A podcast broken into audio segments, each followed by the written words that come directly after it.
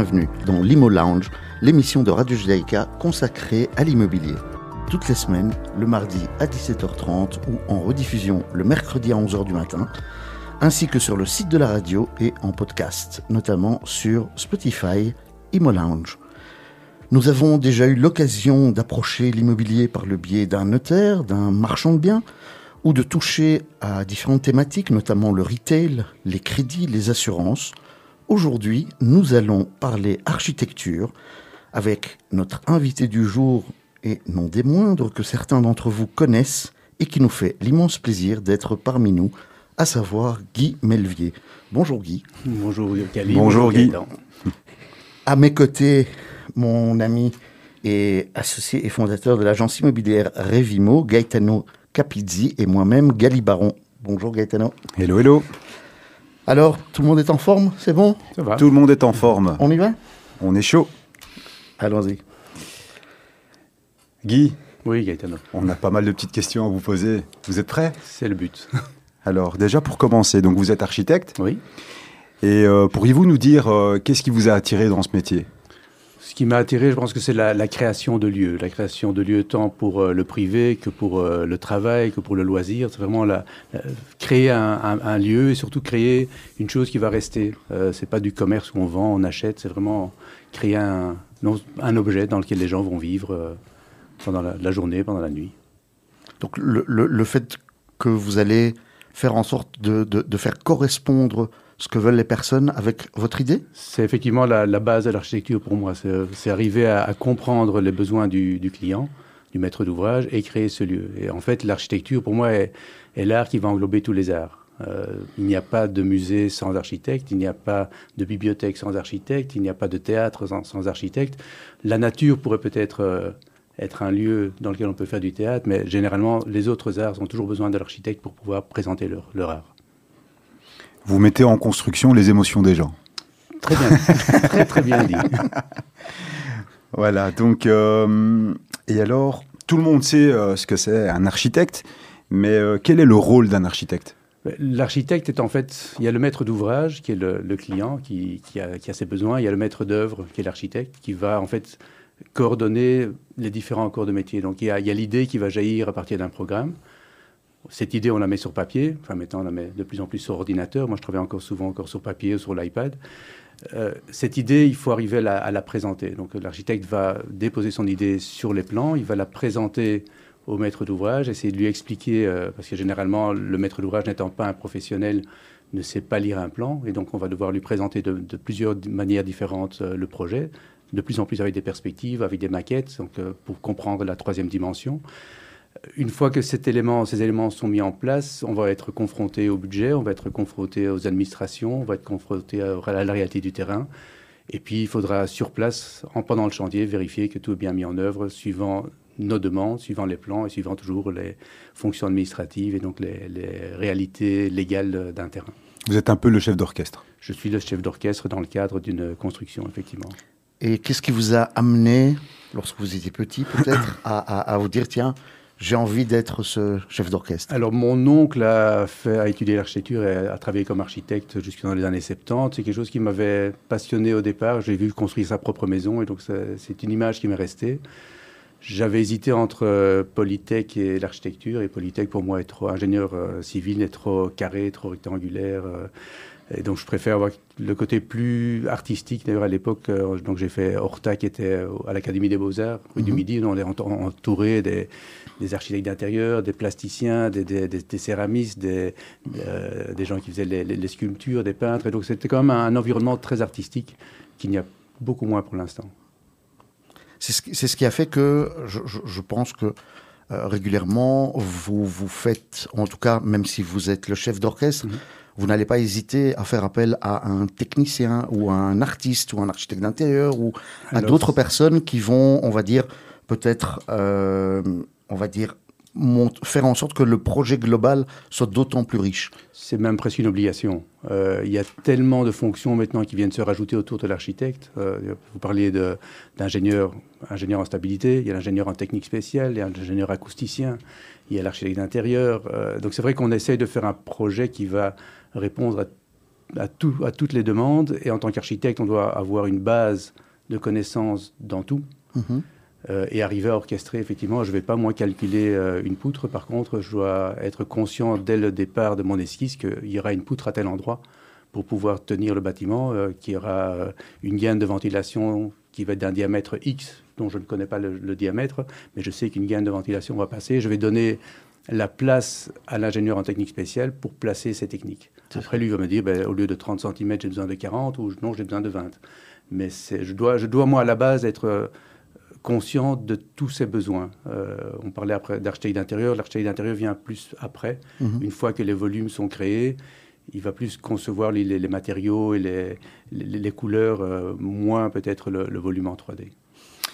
Et, euh, et là, maintenant, on vient de, de parler de créativité, de, je veux dire, de projet de vie, en tout cas, pour, pour les personnes que vous côtoyez. Mais à côté de ça, il y a la partie, on va dire, plus compliquée, qui sont aujourd'hui les urbanismes. Et euh, vous n'avez pas la vie facile. C'est de plus en plus compliqué. Euh, il y a énormément de lois. Il y a énormément de normes qui, évoluent et qui changent. Il y a une nouvelle norme acoustique, par exemple, qui vient de, qui vient de sortir. Il y a le RRU, donc le Règlement régional d'urbanisme, qui était d'application depuis, depuis les années 2000, qui passe maintenant à une nouvelle version. Donc c'est de nouveau remettre euh, l'ouvrage sur le tapis. Et nous, en tant qu'architectes, on va devoir réétudier de nouveau ce nouveau règlement d'urbanisme, parce que lorsqu'on présente un, dossier aux autorités pour la demande de permis, on doit déjà être conscient de ce qui est possible, faisable et légal. Donc un architecte qui vient, qui présente tout un dossier, donc on a terminé les plans d'un permis, on l'amène à l'urbanisme, et puis l'urbanisme nous dit, bah non, attendez, euh, vous n'avez pas le droit de dépasser d'autant votre voisin, vous n'avez pas le droit de, de monter à telle hauteur, vous devez avoir autant de, de pourcentage de, fenêtres dans un bâtiment. Si on ne le sait pas à la base, c'est du travail pour rien. Et donc on va présenter un projet qui peut être très beau, mais si on se fait directement ratiboiser euh, au niveau de l'urbanisme, je pense que déjà les clients vont pas être très contents parce que on aura perdu du temps, on aura perdu de l'argent, et donc il faut vraiment qu'on soit conscient de tous ces éléments. Mais si, si on comprend bien, c'est un élément en plus. Donc, à côté du PEB, on parle maintenant de normes acoustiques. Alors la PEB c'est encore autre chose. Dans les normes acoustiques ont existé, existaient depuis longtemps. En fait, il faut, il faut une- un bon confort acoustique entre les bâtiments. On parle surtout du, du logement privé. Donc on est Mhm. entre deux mais- en- des maisons entre mitoyens. Il ne faut pas qu'on puisse entendre ce que le voisin dit. Et en- dans les immeubles appartements, c'est la même chose. Il ne faut pas qu'on puisse euh, entendre la, la personne marcher, la personne parler. euh, ce qu'on avait avant dans les anciens immeubles appartements avec les, les planchers en bois, ben, on entendait euh, le gars qui écoutait sa télé. Maintenant, il y a des normes qui sont bien précises. La PEB, c'est plus le côté énergétique. Il va moins influen- influencer le, le volume du bâtiment, il va plus en- influencer le volume extérieur du bâtiment et empêcher le froid de rentrer ou la chaleur de sortir. Ça, on y reviendra peut-être un, un petit Mhm. peu plus tard au, au niveau du PEB notamment. Euh, ça veut J'ai encore une petite question sur l'acoustique, Ah, Gali, si tu permets, parce que c'est quelque Eh chose qui m'intrigue et qui m'intéresse. Bien sûr. Je veux dire, si euh, sur Bruxelles, par exemple, euh, on, con- on construit donc une, une, une nouvelle maison entre deux mitoyens, de maisons existantes, est-ce qu'aujourd'hui, notre voisin, vu que c'est une nouvelle construction, peut nous reprocher que, euh, que par exemple, euh, que l'acoustique est mauvaise et qu'on entend... euh, Alors non, c'est à l'inverse. Ok. Je dois protéger le nouvel habitant. Donc dans ma nouvelle construction doit être protégée par rapport au voisin. Le voisin avait construit un mur mitoyen de 30 cm, Ok. qui était la, la norme légale, enfin la norme même code civil, 30 cm sur l'axe de mitoyenneté. Je dois maintenant, lorsque je construis un nouveau bâtiment, rajouter contre ce mitoyen une paroi acoustique pour justement être conforme à la nouvelle norme. Ok. D'accord.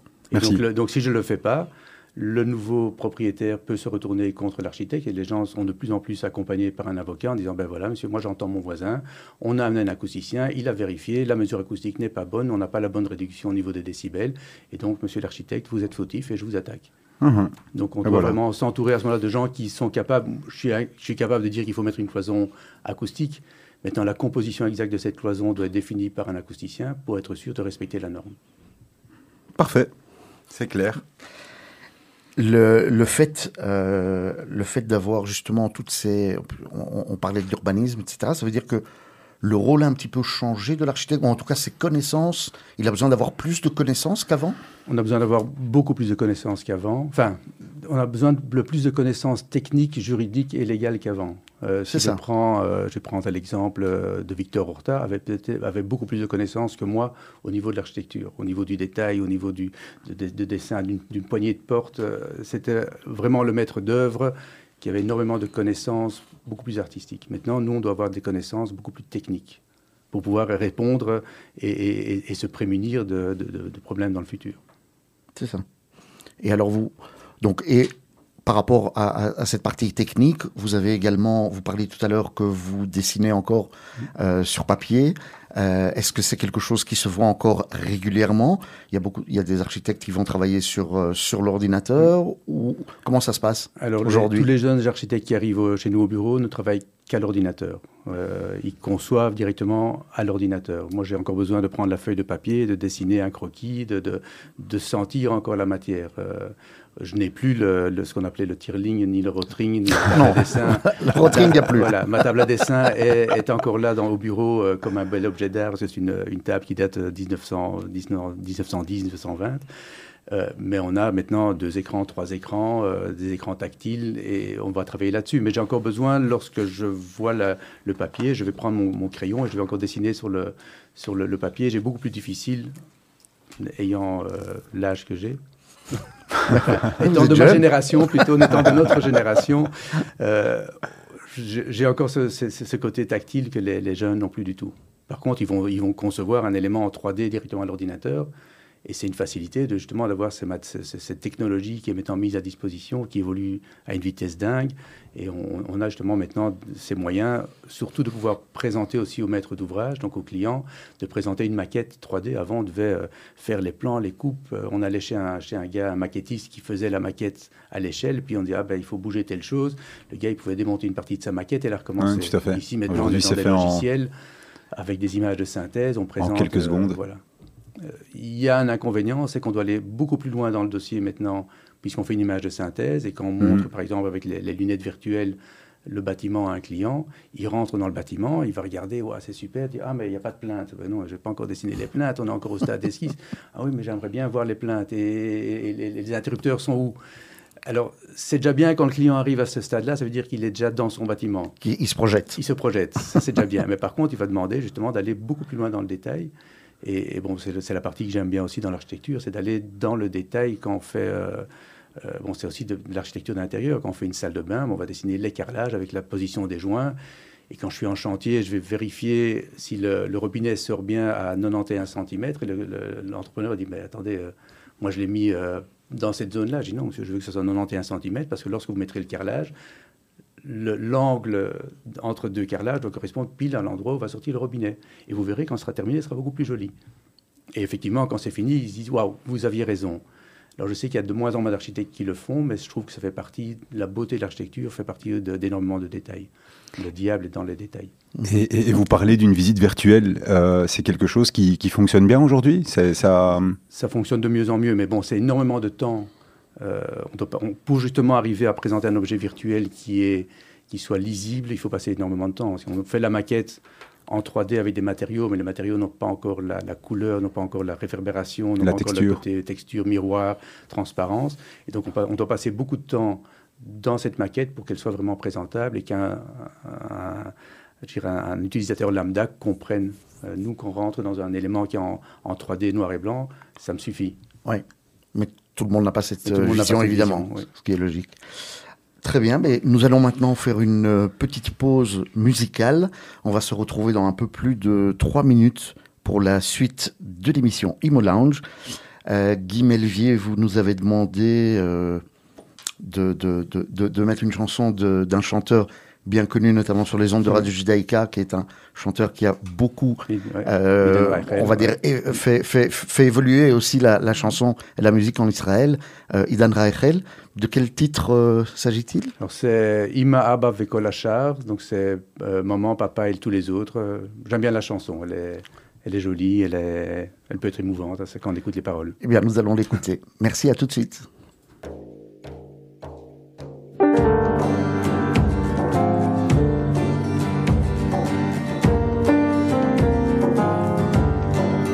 וכשהלילה תם והשמש מאירה, את תדעי מה מלא עינינו נראה. עצים סביב, רמי צמרת, תחר וכגזע. בתים גדולים סביב, אך הרוסים הם דהויי צבע, מהלך על הריסות אני אימא, ותאמיני לי אין כאן שום אגס ואין כאן פרח, לא גיבורים אנחנו, כי מלאכתנו שחורה, תשקע השמש תבוא העלתה, ואז ננום בבגדנו במיטה, כן אמא זה חשוב, זה קשה וזה נורא, לא גיבורים אנחנו, כי מלאכתנו שחורה, תשקע השמש תבוא העלתה, ואז ננום בבגדנו במיטה, כן אמא זה חשוב, זה קשה וזה נורא.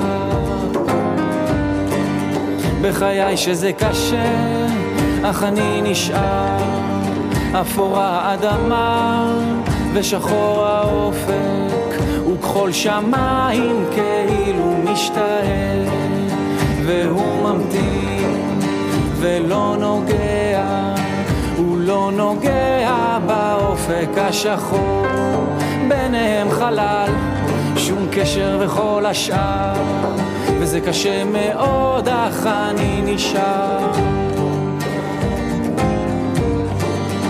וכשהלילה תם והשמש מאירה, את תדעי אמא, מה לעינינו נראה. מה לעינינו נראה. מה לעינינו נראה. מה לעינינו נראה. De retour à l'émission Imo Lounge avec notre invité Guy Melvier pour parler architecture. Gaëtan Okapidzi à mes côtés. Alors, cher Guy, Je ne suis pas parti, je suis toujours là. cette chanson vous a, vous Ah, avez fait j'adore, c'est une plaisir. chanson que J'aime bien, euh, le, le rythme est bon. euh, Magnifique. Que- Dites-moi, quels sont les types de clients que, que, que vous rencontrez? Alors, Dans notre bureau, on a vraiment une palette euh, assez grande. On, on part du client privé en passant par les bureaux, l'industrie, les hôtels, les écoles. Donc on a vraiment une palette assez générale, généraliste de, clients. Quelques administrations. Pour les administrations, généralement, c'est sur base de concours, ce que je fais moins. En fait, quand le, chiffre d'affaires et les, chantiers sont suffisants, je ne vais pas aller chercher à faire des concours. Surtout qu'en Belgique, les concours ne sont pas rému- rémunérés. Il n'y a que les trois premiers qui ont enfin ceux qui ont, re- qui ont remis euh, le document pour le concours, il n'y a que les trois premiers qui sont payés, les autres ne sont pas payés. Et donc souvent, c'est C'est un coût, c'est un budget. c'est un gros budget quand c'est des, des- des gros chantiers, euh, c'est des gros budgets, donc on hésite à le faire et voilà, on a la chance d'avoir pas mal de clients et récurrents et euh, sur des, des- chouettes chantiers. Notamment Donc, par le bouche à oreille.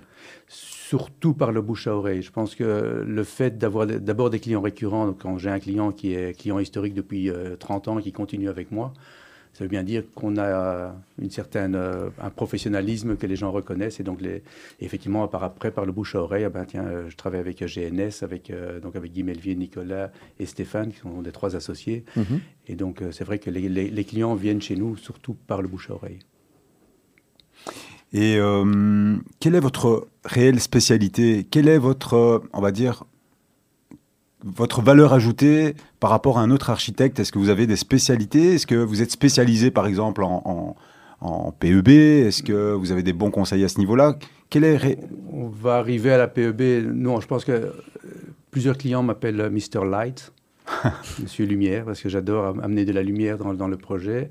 Et je pense que le, la, richesse, c'est le volume. C'est créer vraiment des, ambiances, des volumes agréables. Et c'est là-dessus qu'on va, surtout jouer. On peut, euh, lorsqu'on a un projet, on dit, ben, on fait des petits carrés, on met les éléments, ça fonctionne. Non, il faut aller, il faut aller je disais là tout à l'heure, le diable est dans le détail, il faut aller dans le détail.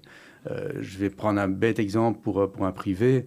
Lorsqu'on a terminé un plan, et là je me rappelle de ce qu'un prof du NIF m'avait un jour dit, il m'a dit, je montrais mon plan à la femme de ménage, et si elle me disait, monsieur, moi ça je nettoie pas, ça veut dire qu'il y avait un problème. Donc il faut arriver à faire un bâtiment qui fonctionne. Euh, pensez, euh, ben, la porte s'ouvre, elle s'ouvre vers la droite, donc ça veut dire que l'interrupteur va être à gauche, et donc il faut aller jusqu'à ce détail-là, et pas dire, ben, la porte s'ouvre, ah, ben, elle s'ouvre devant la fenêtre, donc j'arriverai pas à ouvrir ma fenêtre sans fermer ma porte.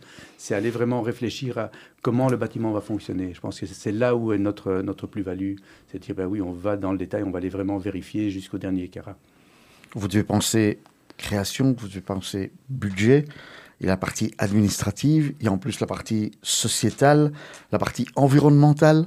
Ça, de- ça devient vraiment de, de, de, plus en plus complexe. Ça devient de plus en plus complexe. On revient au fait qu'on doit être entouré par pas mal de gens, avoir des équipes. Alors, on a bien travaillé des équipes avec des gens qu'on connaît parce qu'on sait comment ils travaillent.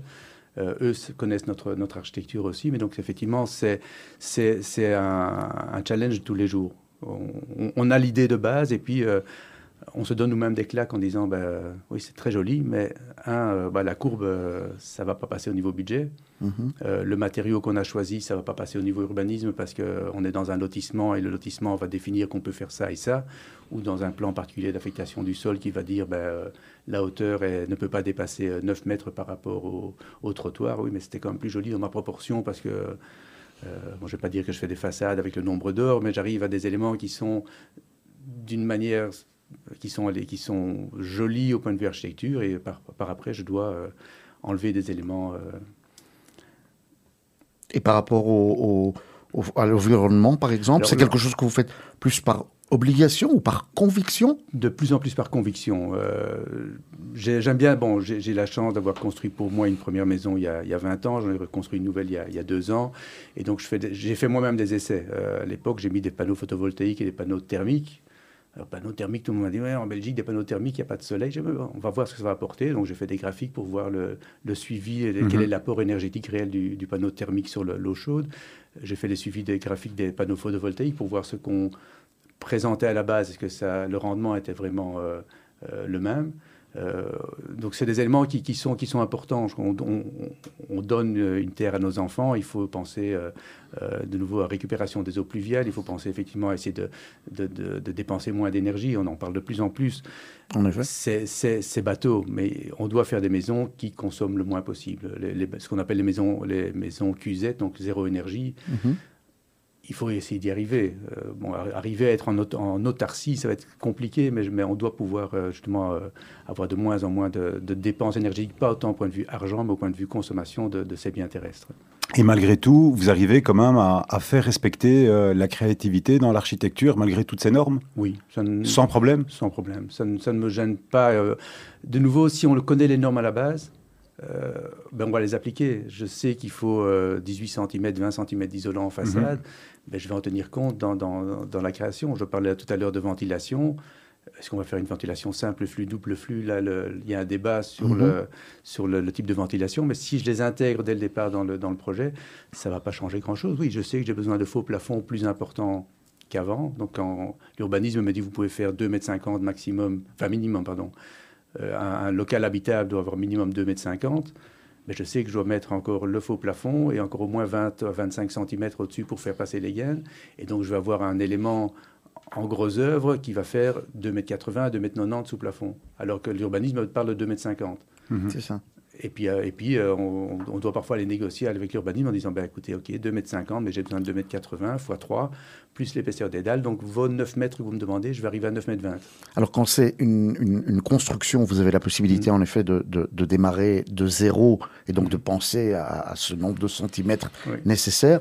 Comment ça se passe lors d'une rénovation? On a, si on, si on prend Bruxelles par exemple, le, le- le patrimoine immobilier est très riche et on a des maisons, des vieilles maisons également.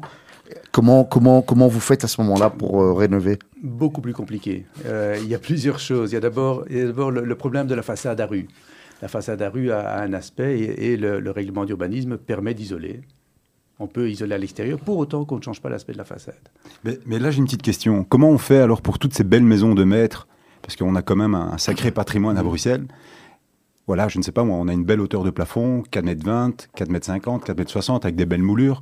Comment on va faire respecter bah, cette norme énergétique dans, dans des biens qui ont un tel prestige Alors, on on a, je viens de terminer la rénovation d'un bâtiment classé au Sablon. où Justement, on a essayé d'arriver à tendre vers les, vers les normes PEB maximum. Donc, on isole la façade de l'intérieur. Mhm. Le problème, c'est, bon là ça devient vraiment du détail, c'est le retour vers les fenêtres parce qu'il faut également euh, isoler la battée Mhm. parce que sinon on, on va isoler la façade de face et on va avoir un 20 cm de pont thermique. Pont et, thermique, ouais, et, donc, et donc on va avoir de la condensation et donc on va avoir de la moisissure. Il faut, créer de la bonne ventilation pour avoir moins de moisissure. Donc on va devoir également faire une- une- un retour d'isolant vers les façades. Et alors dans, dans ces- ce bâtiment classé où les plafonds étaient moulurés, on est venu travailler par au-dessus. Donc on a créé des appartements, donc on a déposé les planchers que le, le- le parquetteur a numérotés parce que c'est toutes des planches qui devaient être euh, remises par après. Oui. On a ouvert le plancher, on est resté entre les solives. Là-dedans, on a mis de l'isolation thermique, de l'isolation ac- acoustique, un panneau coupe-feu parce qu'on devait également respecter les, normes, les nouvelles normes incendie qu'il y a entre, entre appartements. Et puis on a reposé le plancher sur un, un nouveau matelas acoustique. Et donc on correspond à la norme acoustique, on correspond à la norme thermique PEB entre appartements, et on a isolé la façade avant. La façade avant ne peut pas être isolée autant qu'une nouvelle façade parce que les retours de châssis, je ne peux pas isoler plus que 3 à 4 cm, je ne peux pas mettre 15 Mhm. cm, c'est impossible. Donc c'est faisable. J'imagine pas, pas toujours parce que ça dépend aussi de voilà du coût et, et- et de la hauteur des plafonds notamment. Mais la hauteur base, des plafonds, on ne va pas la changer. Le volume, si j'ai un volume de 4,20 m, ben, je vais devoir chauffer mon volume de 4,20 m. bien sûr. Euh, si ce n'est que j'arrive, si j'arrive, mais dans ce cas-là, on ne l'a pas fait, mais si j'arrivais à mettre un, planche- un plancher chauffant, on va devoir consommer moins d'énergie parce qu'on est à en, énergie basse, enfin, chaleur, chaleur euh, moins forte. Mais dans les bâtiments en rénovation, mettre un plancher euh, chauffant, c'est presque une, une ineptie, parce qu'on ne va pas arriver à chauffer, puisque au, au niveau des perditions calorifiques, on n'arrivera pas à, donner la, la- la bonne température, arriver aux 20 degrés dans un logement, à une pièce de séjour, par exemple. C'est une bonne nouvelle en tout cas. On peut rassurer nos auditeurs. euh, Oui, mais il faut par rapport à toutes ces maisons existantes, il y a des solutions en tout il cas. y a des solutions et il faut surtout penser beaucoup plus loin à quels sont les, les problèmes qu'on risque de créer. Mhm. Euh, J'ai parfois des discussions avec l'urbanisme en disant bah, vous, bah, vous isolez par l'intérieur, mais vous ne pouvez pas enlever les planchers bois. Je ne parle pas d'une maison classée. Or, le problème d'un plancher bois, c'est que la solive, donc la gîte, rentre dans la façade. Donc, on va isoler tout autour. On va isoler la façade, mais pas le petit morceau de bois.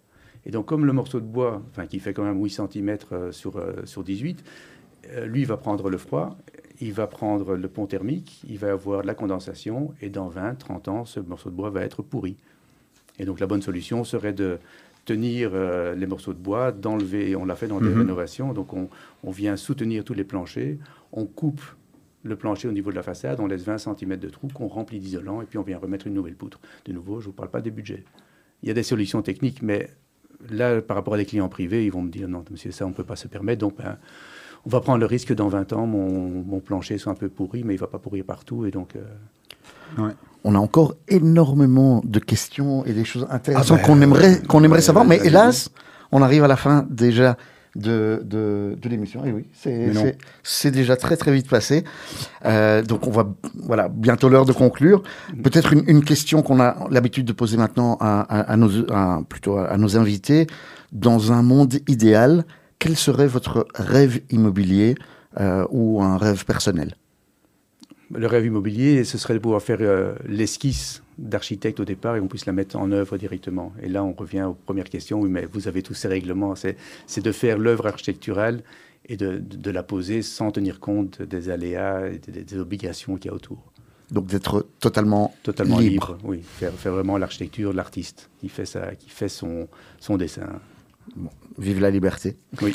Euh, Guy, euh, est-ce que seriez-vous d'accord peut-être de revenir à un autre moment et de nous parler plutôt du PEB Parce que bon, c'est quelque chose qui inquiète On- quand même on- euh, pas mal de on personnes. peut- On peut, on peut en parler euh, si, si on a encore 30 secondes. euh, euh, 10. On a 10 10, secondes, ouais. donc je pense qu'on fera peut-être une émission rien que pour les PEB, ça vaut peut-être la peine. Oui, pourquoi pas. Pas de problème. Et euh, Merci Guy Melvier d'avoir accepté notre, Merci, euh, Merci à tous. notre invitation, d'avoir euh, passé ce moment avec les auditeurs de, de Radio Judaïka. qui fut très agréable d'ailleurs. Tout à fait. Merci à vous, chers auditrices et auditeurs, d'avoir été des nôtres dans l'Imo Lounge.